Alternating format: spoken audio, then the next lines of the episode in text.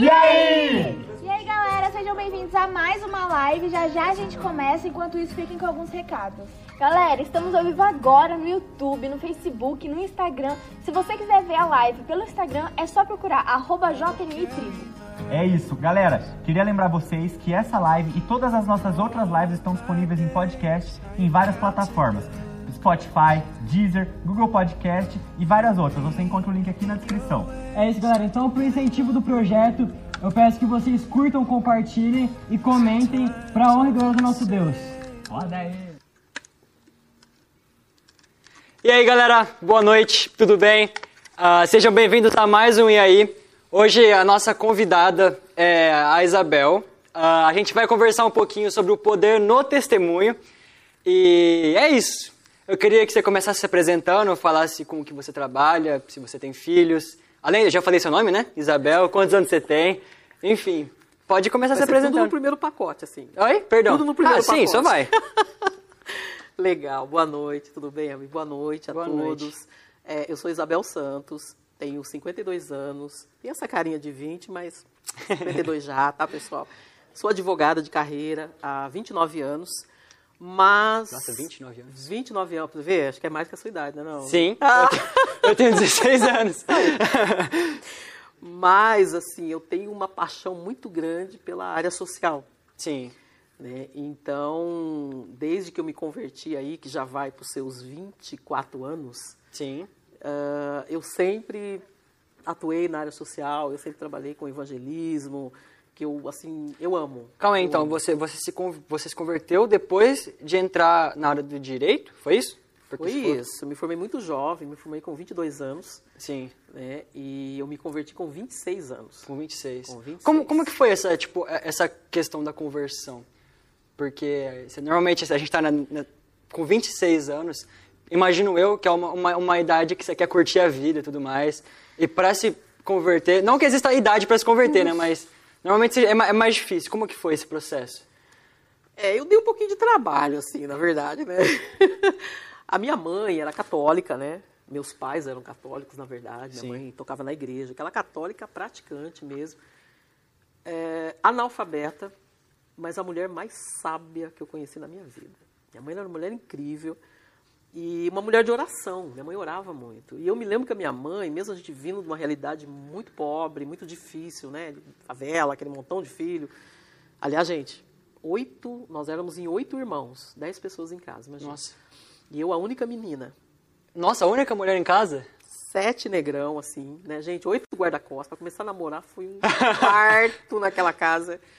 E a minha mãe, ela era uma pessoa que ela, ela profetizava bênção sobre a nossa vida. Sim. E eu me lembro que a minha mãe ela comentava coisas tipo assim, frases tipo assim, olha, você não vai ter essa vida igual a minha, você, você vai ter dinheiro, você vai casar com um homem abençoado, você vai. E ela falava assim, é, mas aprenda a não dar tudo para seus filhos na hora que eles quiserem. Você vai ter condições. Olha que interessante. Sim. Você vai ter condições. Nem pensava em casar, imagina. Aliás, nem eu nem queria casar. Nossa. Nem queria casar, Roberto, oi amor, tudo bem? Roberto, a gente tá junto aí desde os 16 anos de idade, Nossa, vocês É. se conheceram muito cedo. muito cedo, a gente começou a namorar e tal, mas a gente, a gente namorou 11 anos. Sim. Hoje nós temos dois filhos, o Rafael e a Esther. O Rafael tem 23 anos, a Esther 16, né, que que é daqui que vocês conhecem. Mas, assim, eu falava que eu não ia me casar. Não ia, era bagunceira, era uma época assim que eu achava que o mundo ia acabar em pagode de cerveja, né? E o Roberto ali, perseverando, orando e tal, nenhum de nós Ah, dois éramos ah, nenhum convertidos. dos dois, ok. Não, nenhum de nós dois. E com 26 anos, eu fui para a igreja, mas foi muito engraçado. Olha como já começa ali esse meu chamado para o evangelismo. Eu não fui buscar nada para mim. Eu fui buscar por um irmão que eu tinha, que tinha uma enfermidade, ele tinha problema de epilepsia, tomava remédio caríssimo, assim, forte, tomava gardenal, Nossa. e ele bebia, e aí virava uma tribulação. Sim, e eu fui para a igreja por conta desse moço. Entendi. Eu fui porque assim, eu não aguentava ver minha mãe chorar. A minha mãe chorando acabava comigo. Então toda a minha valentia caía por terra quando eu via minha mãe sofrendo, né? E eu fui para a igreja por causa dele, que nossa, era assim, eu comecei a orar, eu tinha uma uma cabeleireira que ela me evangelizava, mãe da Érica, a Érica deve estar assistindo. A Érica hoje atua em missões comigo. Que show. E a mãe dela era minha cabeleireira e todas as vezes que eu sentava, ela me botava um jornalzinho de testemunhos no colo. Que legal. E eu falava, ai, vem essa mulher com esse negócio. Mas eu lia. E na hora da luta, eu lembrei dela. Sim. Meu irmão estava sumido, já tinha algum tempo, uns três, quatro dias. E eu fui até lá. Eu falei, Ju, ora comigo e tal, né? Meu irmão tá sumido. E aí ela orou, não, Deus vai mostrar. Realmente, naquele mesmo dia ele apareceu. E aí eu fui para a igreja para orar por ele. Olha, minha pretensão, gente. Ai, meu Deus do céu, né? Sim. Orar por ele. E eu podre, né? Eu Então rebentada, você, né? você tipo, chegou, chegou em Cristo por causa de alguém? Por causa desse meu irmão. Entendi. Houve alguma resistência, tipo, no começo, assim, em relação a isso? Não, não houve. Eu- Não? eu- houve resistência para eu ir até a igreja, Entendi. né? Porque eu tinha mau testemunho. De, Como assim? De, pessoa, de uma pessoa da minha família que já era convertido. E a forma como eles agiam. Entendi, Né? entendi. Maltratava meus pais, umas coisas assim que eu falava. Meu, tá aí o poder né, do ser crente é questão- isso Sim. e tal, né? Então era algo assim que eu questionava, discutia, eu era muito bocuda, né, gente? Então, eu falei, não vou, ah, vamos para a igreja comigo, vou nada, Deus não vou para ficar igual a você, Deus não livre, vou nada. E eu já ouvi isso uma vez, que nós somos a Bíblia Que o mundo... de quem está lá fora. Charles Spurgeon falava isso. Exatamente. Que eu, nós somos a Bíblia que o mundo lê. Então nós temos realmente que tomar cuidado com o nosso testemunho de vida mesmo, Sim. né? E aquilo me afastava de Cristo. Só que aí chegou um dia que eu falei, eu vou lá nessa igreja ver, porque a menina orou por mim, né? Vou lá. E eu fui achando que eu ia orar pelo meu irmão. Entendi. E quando eu cheguei, é, e olha que não era uma igreja de palavra, tá? Não vou citar nomes aqui, que Ok. não vem ao caso, mas não é uma igreja que tem o estudo da palavra que nem tem a nossa. Mas os testemunhos que estavam sendo dados me impactou. Entendi. Olha que interessante.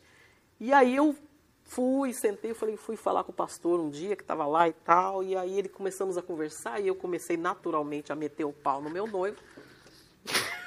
que a culpa era dele, que a gente não casava. Ah, então o seu, o seu primeiro, uh, o seu primeiro namorado foi já seu noivo É e casou marido, direto? é meu marido. Que legal. Nossa, que demais. Eu falei que nós estamos juntos desde os 16 Sim, anos. sim. Foi o primeiro e, e até hoje. E até hoje. Graças a ele. E ele, assim. E, aí, e ele sempre foi um homem de Deus. Eu falo, Roberto sempre foi um homem de Deus. Mas eu tinha problema, né? Eu precisava de cura. Entendi. Então, depois eu acabei descobrindo que eu não me. Não é que eu não queria me casar, eu não queria um casamento como o da minha mãe. Por isso que eu Foi um fugia do casamento. Foi trauma, com certeza. E aí eu passei por terapia nessa igreja. Eu falo que Deus preparou esse pastor para mim, sabe, para me ajudar. Ele ficou dois anos e meio fazendo terapia comigo. Olha isso, gente. Nossa.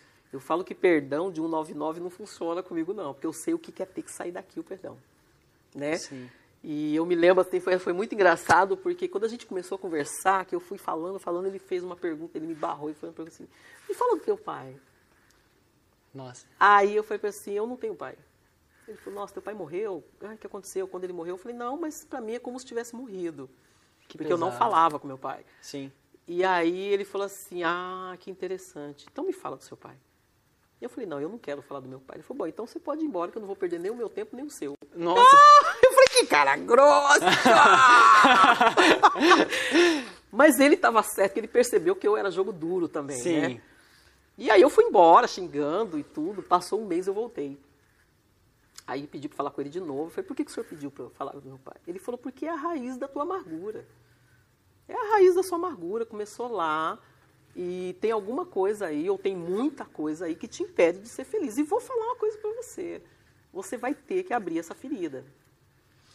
E aí eu comecei a falar, chorei muito. Isso, perdão, foi com entendeu? quantos anos, mais ou menos? 26 anos. 26? 26 anos. Né? Falei pra ele, ó, 7 anos de idade, lembro meu pai batendo na minha mãe e tal. Falei, falei do que eu lembrava, porque eu não tenho muita lembrança da minha infância. E aí ele falou, Isabel, eu lamento te dizer. Se você não resolver esse problema com teu pai, você nunca vai ter um relacionamento. Nunca. Não, o problema não é o teu noivo, o problema é você. Ai, como é duro ouvir isso, o problema é você, Sim. né? Ah, é muito difícil, né? Sim, sim. E aí ele falou, mas eu quero te ajudar. Eu quero te ajudar e tal, se você estiver disposta. Eu falei, o que, que eu tenho que fazer? Então, você vai precisar sentar e pedir perdão pro teu pai. Eu falei, ah, mas isso não é Deus falando comigo, não? Esse homem tá doido? Você tá doido? Não vou fazer isso. Ele falou, então, é o preço. Se você quiser pagar, eu garanto para você, teu casamento é pro resto da vida. Vai ser uma bênção tua vida, o teu lar, a tua família, porque o perdão não é para ele, é para você.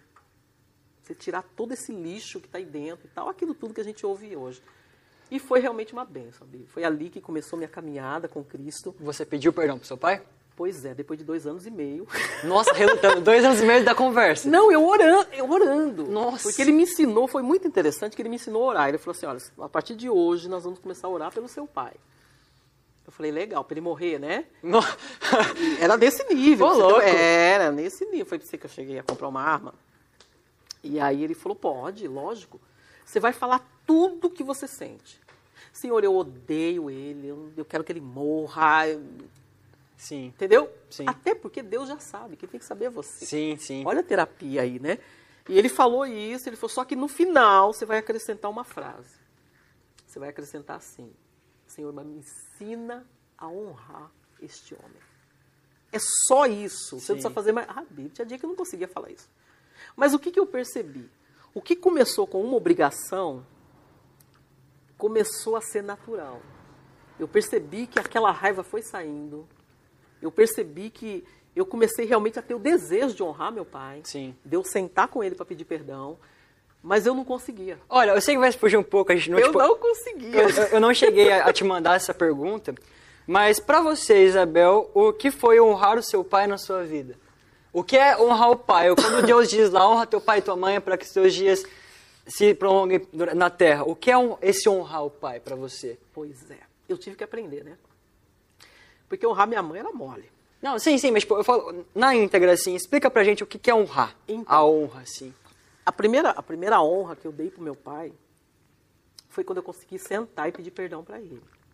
Porque quando eu pedi perdão para ele, aliás, deixa eu só voltar um pouquinho para falar Claro. desse, desse, desse pedaço, porque é, ia ter uma grande inauguração do templo da igreja, numa virada de ano, e o pastor falou assim: se você quer ser batizado com o Espírito Santo, é o momento, porque Deus vai derramar do Espírito Santo naquele lugar. Eu falei, eu quero, Jesus, eu quero, eu quero. eu aqui, Jesus e tal. E aí ele falava assim, mas Deus não bebe água em copo sujo. Nossa, eu nunca tinha ouvido isso. Cara, 3 mil pessoas na igreja, e aquilo era pra mim. Caraca. Deus não bebe água em copo sujo. Se você tem alguma coisa para resolver, você resolva Nossa, antes bebe- dessa data. Habibs. E foi, foi. Quando chegou no dia 30 de dezembro, e eu falando assim, Senhor, e agora? Meu pai é surdo. Nesse meio tempo, esqueci de falar, casei. Sim. Ele entrou comigo na igreja e a gente sem se falar. Nossa. Ele não frequentava a minha casa, eu tive meu filho. Sim.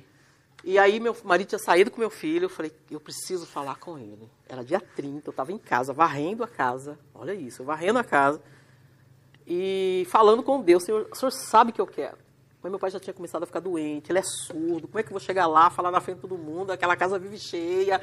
Quando eu olho pro portão, meu pai chegando com a minha mãe. Ele falou, pô, tá aí na tua frente. Nossa. É agora. Eu falei, Jesus, é agora, e agora. E aí deu aquele medo, aquele negócio. Mas enfim, minha mãe chegou lá, brincou, conversou e tudo, que ela era muito sarrista, igual eu, assim. Sim. E aí meu pai sentou lá na área e tal, pediu a bênção pra ele, que era o que a gente fazia. Aí ela ficou umas duas horas. Falou, filha, eu vou embora agora, que amanhã eu vou tocar na minha igreja, você vai estar na sua, a gente só se vê o ano que vem. É, filho, virada de ano. Sim. Eu falei, mãe, espera que eu tenho que fazer uma coisa. E aí eu botei mais duas cadeiras, ele até assustou assim, falei, pai, preciso falar com o senhor. E aí eu comecei a falar, falei, olha, eu quero, eu tô aqui porque eu aceitei Jesus, eu já desci as águas, e eu casei, o senhor não estava frequentando a minha casa, enfim, mas tem algo que eu preciso fazer. E aí eu falei para ele, eu aprendi que nós temos que honrar pai e mãe. E eu quero te pedir perdão todas as vezes que eu te desrespeitei, que eu gritei com você, que eu fiz isso. Cara, nem sei o que eu falei. Aquilo foi saindo um peso assim em cima de mim. Ele começou a chorar, minha mãe chorou, eu chorei, eu fui batizado com o Espírito Santo na área da minha casa Nossa. experiência assim que eu nunca vou esquecer. E, e o amor que eu passei a sentir pelo meu pai, que eu não tinha. Aí eu consegui enxergar o meu pai como uma vítima, um pedreiro, que tinha medo, que começou a beber por conta disso, que passou fome. Eu nunca tinha visto meu pai daquela forma. Olha que interessante. Aí eu comecei, e eu passei a cuidar dele. Então, quando eu parava para pedir a bênção para ele, às vezes tem pessoas que se convertem e os pais são católicos, e o católico tem esse costume, né? Ai, não, não vou pedir a bênção porque agora eu sou crente. Gente, É. então, na minha visão, o honrar é justamente isso, é o, é o respeito às tradições dele, entendeu? Deles, né? Sim. De repente a pessoa chega e fala com você assim, é, é, viu meninas, meninas jovinhas, e, é, você tá grávida, aí tua mãe vira e fala assim, é, não lava a cabeça! Ué, tem isso? Eu nunca ouvi isso na minha vida. Existe isso, sério? Ué, ah, tá menstruada, não lava a cabeça, tá de resguardo, não pode fazer não sei o quê. Ah, para, isso aí é do teu tempo. Não tem necessidade disso. Você entendeu? Quando você honra as tradições, quando você respeita o que eles estão dizendo, você para. Aquilo que o pastor, nosso pastor fala, de nós ouvirmos os anciãos, respeitar aquilo que eles estão colocando, não ficar achando que aquilo está ultrapassado, Sim. ainda que na tua visão esteja. Aí você lava a cabeça escondido para ela não ver. Sabe aquele tipo de coisa? Sim. Então, para mim, isso é honrar. Tá? Porque a pessoa se alegra. Quando, quando ela, ela te dá um conselho, não é assim? Uma pessoa de idade te dá um conselho e você. Ele vê você fazendo o que ele te aconselhou e ele se alegra. Sim, com então, certeza. isso, na minha visão, é você honrar uma pessoa. Entendi. Ô, Bel, a gente, a gente vai conversar hoje, né? A gente começou conversando sobre, sobre o seu testemunho, a gente- sobre o poder do testemunho, no testemunho, na sua vida. Mas afinal de contas, o que, que é o, o poder no testemunho ou do Não testemunho? seria do testemunho, né? É, agora, tipo, na sua vida e no geralzão, assim. É, eu acredito, assim, por isso que eu falei para você, desde que eu me converti, é, Habib, eu, eu tenho muito temor àquilo que eu faço para Deus. Eu sei o que eu dava para Satanás lá fora. Sim. Eu chegava a gastar, às vezes, 100 reais numa garrafa de vinho. Então eu não posso chegar e dar qualquer oferta, porque eu sei o que eu fazia. Então eu vejo assim, é, é, o que Cristo fez por mim é tão grande, gente, é tão forte. Quando eu olho para trás, do que Ele me livrou, Sim. né, que eu quero falar dele. Eu quero falar, eu quero falar, eu não interessa onde eu estou, eu vou falar de Cristo. Primeiro, pela minha postura. E segundo, se eu tiver oportunidade, eu vou falar. Eu não consigo entender isso das pessoas não conseguirem testemunhar Cristo. Sim. Isso, isso não entra na minha cabeça, né? Eu fui, primeira oportunidade, eu fui para o grupo de evangelismo daquela igreja porque eu queria falar de Cristo. Eu falava até para o poste na rua. eu tenho umas funcionárias que elas falam assim, nossa, eu lembro quando você se converteu, né? Que coisa chata, entendeu? Porque você queria levar todo mundo. Mas é isso. O, o, o- quando eu falo, o nosso tema é, é- não é o poder do testemunho, porque o testemunho em si realmente não tem poder nenhum. Sim. Eu estar aqui falando da minha vida ou dando... Mas aquela pessoa que faz parte da minha vida, que foi a que me batizou, que foi a que me limpou para que eu amasse o meu pai, Sim. é ele que tem o poder. Então, se ele está no meu testemunho, porque uma coisa é eu falar aqui, eu dar um testemunho sobre a minha profissão. Sim. Porra, pô, trabalhei, ganhei, olha e tal. Isso é um testemunho, né? De vitória, de ter vencido, de ter sucesso na carreira. Isso é um testemunho. Mas quando Cristo entra, olha a diferença, fala para você, Habibs, hoje eu tenho um escritório que é no andar inteiro do prédio. Que demais. Sonhei com esse escritório, projetei, escrevi. Deixa eu te contar. Jesus me deu esse escritório. Tudo que tem ali é dele.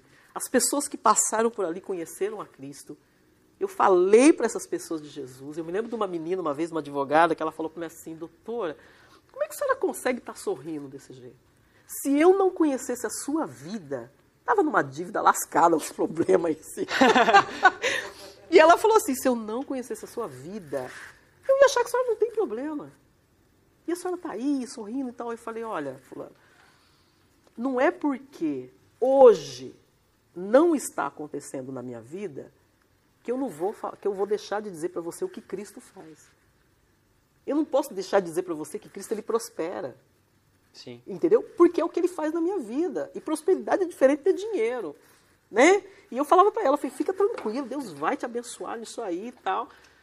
Né? Ela, ela falou assim, eu poderia virar para você e falar assim, ah, mas por que, que você está aí devendo? Né? Por que está acontecendo isso? Porque eu sou empreendedora. E empreendedor é assim mesmo, você não está preocupado. Você vai, você toca nas águas, você faz. Hoje eu estava até com uma colega conversando no escritório e ela deu uma definição de fé muito engraçada. Ela falou assim, ter fé, falaram para mim assim, que ter fé é você estar no meio de uma floresta, à meia-noite, é, com uma senhorinha de 100 anos, meio cega, que você vai...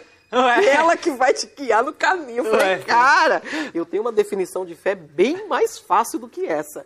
Fé para mim é você botar o pé e depois Deus botar o chão. Sim. Essa para mim é fé, mas é parecido com essa da velhinha.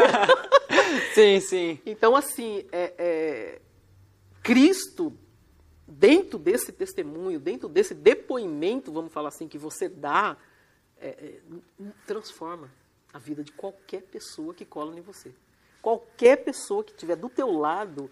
Você, nunca aconteceu com você, por exemplo, de alguém de repente nem sabe virar para você e falar assim: Você é cristão? Sim, Você é sim, com evangélico? certeza, sim, Você é sim. crente? Tem essas perguntas assim. Sim. Mas por quê? Eu estou vestido que nem crente, eu tô. Não. Mas você tem uma alegria, você tem uma energia, você tem algo que envolve ela que nem ela sabe o que Sim, que é. em Filipenses eu gosto muito quando o apóstolo Paulo diz assim, é, para que vocês brilhem como luzeiros no mundo, cara. Tipo, eu fico pensando assim, num pontinho brilhando, iluminando uma escuridão, Não é? sabe? É, é assim que eu vejo cada cristão no mundo, sabe? Você sabe que você falou de Filipenses aí, eu me lembro de uma época, tem um, tem um. Eu não me lembro qual versículo que é. Não sei se é um 4, um 6. Que ele fala, regozijai- regozijai-vos É, Filipenses 4, 4. sempre no Senhor. Sim, sim. Né? Esse versículo falou muito na minha vida, mas não é o meu versículo. O meu é Romanos 8, 28. Esse é o da minha vida. Até a hora que eu falo, Jesus, a casa está caindo na minha cabeça, eu não sei como é que isso vai cooperar para o meu bem, mas eu confio. Sim. É o versículo da minha vida. Mas Filipenses falou muito forte, porque é, é, antes de eu conhecer a Cristo, para eu me alegrar, eu dependia de uma situação. Né? Quando você conhece Cristo, você não precisa disso para se alegrar. É, é engraçado, né? Porque ele, ele coloca como regozijem-se sempre. E É, é Paulo, depois de ter sido preso, estado, tipo, ele estava nu, com fome, é? e, e- ele cita isso cara na vem carta falar de dele. se alegrar, e, e ele vem falar de ficar feliz, tipo, que, tá, me explica como. E eu fico pensando como a gente às vezes reclama de tudo, sabe? Reclama. E tudo que Deus quer que a gente abra um sorriso e aprenda a lidar com as tribulações. Exato. Pra honra e glória dele. Como você lidou com as suas seu- na sua vida? Tipo, a gente fica muito nessa de reclamar e acredito que Deus não quer que a gente reclame. Na verdade, eu acredito que isso, tipo, entristece o coração eu dele. vejo, eu vejo além ainda, Bíblia. Eu vejo que a gente não tem motivo para reclamar. Não temos, gente. Nós não temos motivo para reclamar. Tem um homem que eu, eu gosto, ele, ele tem uma frase que eu acho incrível. Ele fala assim: Olha, eu perdi casa, eu perdi dinheiro, eu perdi tudo. Mas a certeza de que eu tenho o perdão de Deus comigo, cara, é, já, já é suficiente pra tudo, sabe? Isso enche meu coração, me faz dormir bem à noite. E isso é real, né? Sim, E isso é real. É, é, eu vejo que quem tem, eu falo muito isso com meus filhos. Busquem a sua experiência com Deus. Porque Deus é experiência. Não adianta. Cristo é experiência. Não adianta eu tentar Sim. explicar. Eu me lembro um dia que eu estava numa reunião é, de empresários mesmo. E, eu- e antes de começar a reunião, e crente na sala é um problema, gente. Você começa a falar aqui, ali e tal. E falaram alguma coisa de, de- de testemunho também. De, eu falei, gente, vocês têm noção. E aí eu falei de, um- de um- uma situação que Deus. de resposta de oração. Que eu, que eu entrei num propósito com Deus para que Ele me desse uma resposta, duas respostas, na verdade, que eu estava precisando muito. E eu tô ali falando, gente, eu falo com Deus assim, que nem eu falo com você. O povo Sim. me chama de louca, mas eu sou louca e tudo bem. E eu falei, e ali, Senhor, olha só, eu vou para esse retiro de mulheres, eu vou fazer um jejum. Eu vou em jejum de café, que adoro café. A Bibis, eu tomo café o dia inteiro. eu tô aprendendo a gostar, não, não curtia muito Não, não. advogados bem-sucedidos tomam café. Começa a tomar. Com Começa certeza. a tomar café. Tô lá tomando um café e falando com você, eu vou fazer um jejum de três dias, porque o retiro era três dias, né? Já vou começar amanhã e vou fazer esse jejum para o senhor me responder. Aí Deus falou assim, mas como você é hipócrita, né? Café não te domina. Você vai fazer jejum de doce. Falei, não, se não é Deus falando comigo. Não, se não é Deus falando comigo. Não, Jesus, sai, Satanás, sai. De doce. E não são três dias, são 30 dias. Nossa. Falei, Senhor, não te importas que eu morra. Senhor, não te importa. Vou morrer, Jesus, por Deus. Por- E me respondeu no segundo dia. Nossa, que incrível. Pensa se ele não é engraçadinho. Sim. Ele tem um humor incrível. Cara, com certeza. Eu- tem gente que acha que Deus não tem humor. Eu fico pensando, olha, se eu rio, eu tiro, tenho, vejo graça nas Sim. coisas. Imagina Deus, cara. E, ele, e eu tava contando isso na Sim, sala. sim. E aí um rapaz, ele desviado, filho Sim. pastor, pá, pá, pá, pá, extremamente revoltado, ele é extremamente racional. E ele virou e falou assim: Eu não acredito que Deus, com tantos problemas no mundo, tanta coisa para ele resolver, ele vai se preocupar com o seu doce. Aí eu olhei para ele e eu falei assim: Então, Isso é um problema seu. É você que não acredita, não sou eu. Falei, infelizmente, isso é um problema Nossa, seu. mas tipo, não faz. Né? até, até chega a ser ilógico, porque o fato de Deus conseguir se preocupar com o seu doce só mostra a grandiosidade Não, mas dele. ele, ele- na cabeça dele, Deus não, não liga pra isso. Imagina que Deus vai se preocupar com um negócio doce. É, Eu falei, querido, então, isso é um problema seu, não é meu. Sim. Eu tenho essa experiência com Deus e Deus é experiência. Eu, eu não preciso te explicar isso. O dia que você tiver a sua, você vai entender do que eu tô falando. É legal, né? Porque muita gente acha que o fato de Deus ser tão grande, ele tá tão distante, ele não se preocupa com problemas pequenos da nossa vida, Na né? verdade, Deus se preocupa com detalhe. Sim. Ele, ele é tão. Ele ama tanto a gente que ele se preocupa até com os detalhes da nossa vida. Detalhe, detalhe. Eu uma vez vi algo muito legal na internet, assim, rodando. É, a gente às vezes tem medo de chorar para Deus em relação a algumas questões da nossa vida. O cara chegou e fez, fez a seguinte colocação: nenhum pranto é, deixa de ser. Todo pranto, na verdade, é sagrado. Seja ele, seja ele o motivo que tiver, sabe? Se eu tô chorando, sei lá, por causa que eu não recebi doce, eu fui chorar para Deus, cara. Isso para Deus é sagrado, sabe? É, toda lágrima para Deus é sagrada. Em Apocalipse diz isso, né? Ele conhece a nossa estrutura. né? Sim. Então, assim, e aí eu tava falando, então assim, eu- eu- e, e aí a sala inteira ficou quieta, assim. Quando eu falei isso pra ele, a sala inteira. Foi um negócio assim meio que deu uma. Sim, sim. É, eu falei, então, gente, experiências. E quando Deus fala com você, você não tem dúvida que é Ele falando. Com Pode certeza. ser uma bobagem, que para o outro seja uma bobagem, você não tem dúvida. Por que não levar ele? Por que não replicar isso? Por que não contar? Eu conheço pessoas que foram curadas de dor de cabeça. Gente, vocês sabem o que é ter dor de cabeça? Ah, é, tipo, você tem uma ideia, mas. Cara, quem tem enxaqueca é horrível. É horrível, horrível. Aquela dorzinha chatinha que fica, fica, fica, fica, fica, dia, noite, não passa. E a pessoa não testemunha. Eu falo, cara, você tem que testemunhar. Ah, mas era uma dor de cabeça. Pois é, mas quem sofre disso precisa ouvir. Quem sofre disso precisa ouvir.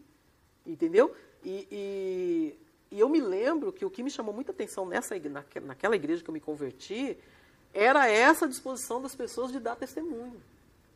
De dar testemunho. Por mais assim que fosse, o pessoal ia lá, pegava o microfone e falava: olha, aconteceu isso, aconteceu isso, aconteceu isso. E muitas pessoas vão por causa do testemunho. Entendeu? Porque quando você dá o testemunho, você está exaltando a Cristo. Você está falando dele. Olha, ele pode fazer. Ele vai fazer, ele pode fazer. Pode ser uma bobagem, mas ele pode fazer. Sim. Então precisa ser dito, é bíblico isso, né? Que você que você pregue, que você fale, que você. Então às vezes as pessoas dão esse tipo de desculpa. Ah, então eu não faço a obra porque eu não sei pregar, eu não sei. falar. Gente, todo mundo sabe dar um testemunho. Todo mundo sabe dar um testemunho. Com eu posso não certeza. saber a referência, eu não posso não saber abrir a Bíblia e falar. Mas se eu for num lar e dar um testemunho, através daquilo Deus vai mover. A gente tá fazendo um projeto na nossa igreja, né? A respeito de testemunha. É você que tá organizando, não é? Pois é, né? Estamos organizando esse projeto do livro de testemunhos. Conta pra gente como é que funciona. Tipo, pra quem é da igreja e não, não soube. Então, você sabe que na, na- em fevereiro de 2022 é aniversário de 60 anos da nossa igreja. Calma aí, da segunda igreja Da nazarena? segunda igreja nazarena. Sim, que demais. Esse ano, por conta da pandemia, nós não podemos, a gente não pôde fazer né, o aniversário de uma forma legal e tal. Eu acredito que o ano que vem vai poder. Se Deus quiser. se Deus quiser. E a ideia é, é lançar esse livro, primeiro em gratidão à igreja. Né? É, é, eu, eu, eu me lembro quando eu cheguei aqui, né, a gente veio muito machucado, muito machucado. E eu orava, eu falava assim, Senhor, eu me enturmo em qualquer lugar. Qualquer lugar que eu for, eu me enturmo. Eu não tenho essa- dificuldade. Mas eu preciso que o Senhor nos direcione para uma igreja que cuide da minha família. Principalmente do meu marido. Né? Porque eu falo demais, quem fala demais dá bom dia a cavalo, né, gente? e ele fala de menos, né? Então, para mim, me enturmar com todo mundo, normal, né? Entro na igreja, cumprimento todo mundo, fala assim, ai, conhece fulano? Gente, não sei quem é. Eu cumprimento, mas não sei o nome de quase ninguém. Não sei, infelizmente, mas eu cumprimento. Mas o meu marido não, ele é mais na dele, mais tímido. Então eu falava assim, Senhor, sabe, arruma alguém que possa cuidar do meu marido, cuidar dos meus filhos. A Esther chegou aqui, gente, a Esther tinha cinco anos. Olha que gatinha linda, né? A gente curta assim, né? O Rafa tinha. A Rafa se batizou aqui. Que Desceu show. as águas lá na Washington Luiz, desceu as águas na Washington Luiz, com 12 anos. Então, assim, quando a gente veio para cá, eu percebi essa diferença. esse amor, essa, esse acolhimento que a igreja tem, a palavra. E eu sei que muitas pessoas, ao longo desses anos, gente, eu teria muito testemunho para contar. Eu sei que tem muita gente aqui que tem testemunhos para contar. Só que não, não- dá, né? A gente não, não tem esse tempo para que todo mundo fale. Então a ideia desse projeto é que todo mundo conte seu testemunho. Entendi. Entendeu? Escreva. Nós vamos compilar isso em um livro. E esse livro vai servir para quê? Para evangelismo. Nossa, que incrível. Ah, esse é o propósito, propósito esse então. É o propósito do livro. Que incrível, Pra de verdade. evangelizar, Qual, qual que é o período assim que vocês vão ficar disponíveis para receber os testemunhos? Só pra galera saber, tipo, quem quiser dar e tudo mais. Olha, nós vamos receber o testemunho até o final de setembro. Até o final de setembro, quem procura? Porque outubro, Pra- outubro é para revisão. Sim. Né? E novembro já vai para impressão, essas coisas todas. Ah, vai, vai imprimir em livro mesmo? Em livro. Que legal. Vai tipo, imprimir, mas vai ser impresso em livro, uma, uma boa parte, né? Claro que a gente vai botar em podcast, a gente vai disponibilizar em PDF. sim, sim. Mas é, é, a priori, assim, é, é a impressão porque a gente tem muitas ações sociais que a igreja faz. Tem, muitos, tem muitas ações de evangelismo nas comunidades que a gente faz. É, tem muitas visitas que a gente faz. Uhum. Entendeu? Então é legal você poder levar um material. Tá? Nem sempre você pode chegar num- numa casa para fazer uma visita levando uma Bíblia. Entendeu? Às vezes isso mais afasta do que ganha. Com certeza. Né? Agora, você leva um livro. Um livro. Olha, eu trouxe aqui de presente um livro para você. Dá uma lida. Olha, eu tenho certeza, eu vejo o que Deus vai fazer através desse livro. Eu vejo assim. Né? No, no- no- no nosso projeto do Capivari mesmo, acho que até a irmã Isa está aí, está ouvindo aqui o nosso bate-papo, né? A irmã Isa, a gente tem feito visita em lares lá. Lares que precisam de Cristo, lares destruídos, lares que precisam ler testemunho, testemunho de cura, testemunho de libertação, testemunho de perdão, Sim. entendeu? Quando você leva um material desse, gente, é, não tem como. Eu, eu sou da antiga, né? Eu tenho dificuldade com o PDF, com o e-book, né? Porque eu tenho que rabiscar, eu tenho que ler. Mas eu sei que muitas pessoas ainda. Claro, eu, eu penso que Cristo, ele tem diversas formas, creio eu, de se manifestar e de chegar até em quem ele quiser.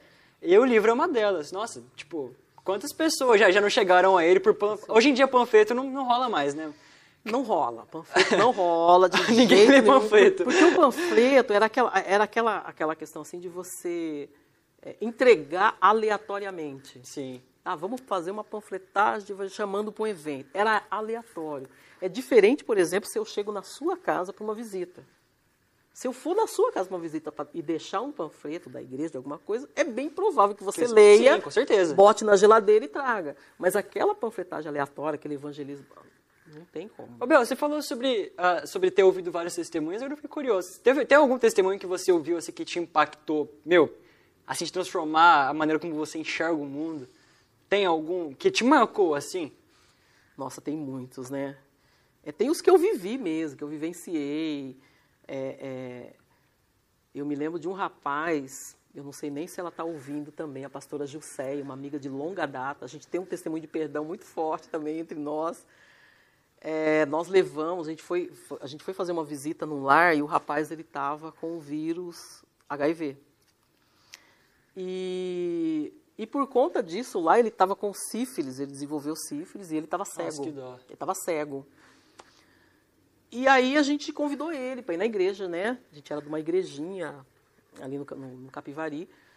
E ele falou que ele não queria. Não, eu não vou, não quero saber de igreja, eu não quero saber desse povo. Aliás, eu eu tô só esperando morrer mesmo, entendeu? Que eu já tô entregue mesmo. Essa foi a resposta dele. E ele estava tão entregue que ele já não tomava banho há dias. Né? Então, assim, cheiro muito forte, aquilo tudo. E aí nós fizemos um desafio para ele. Nós falamos, olha, fulano, vamos com a gente até a igreja. Se Deus não falar com você, realmente você não precisa voltar mais. Entendeu? Mas eu tenho certeza que Deus vai falar com você. Porque Deus ele tem o poder para curar uma gripe e uma AIDS. Se ele quiser curar, tá? Mas, assim, você não está em paz. Né? Não- Aí, jogado, a família tinha abandonado, enfim. E ele foi com a gente. Eu falei, tá bom, não me custa também. Bem assim, no desdém, sabe?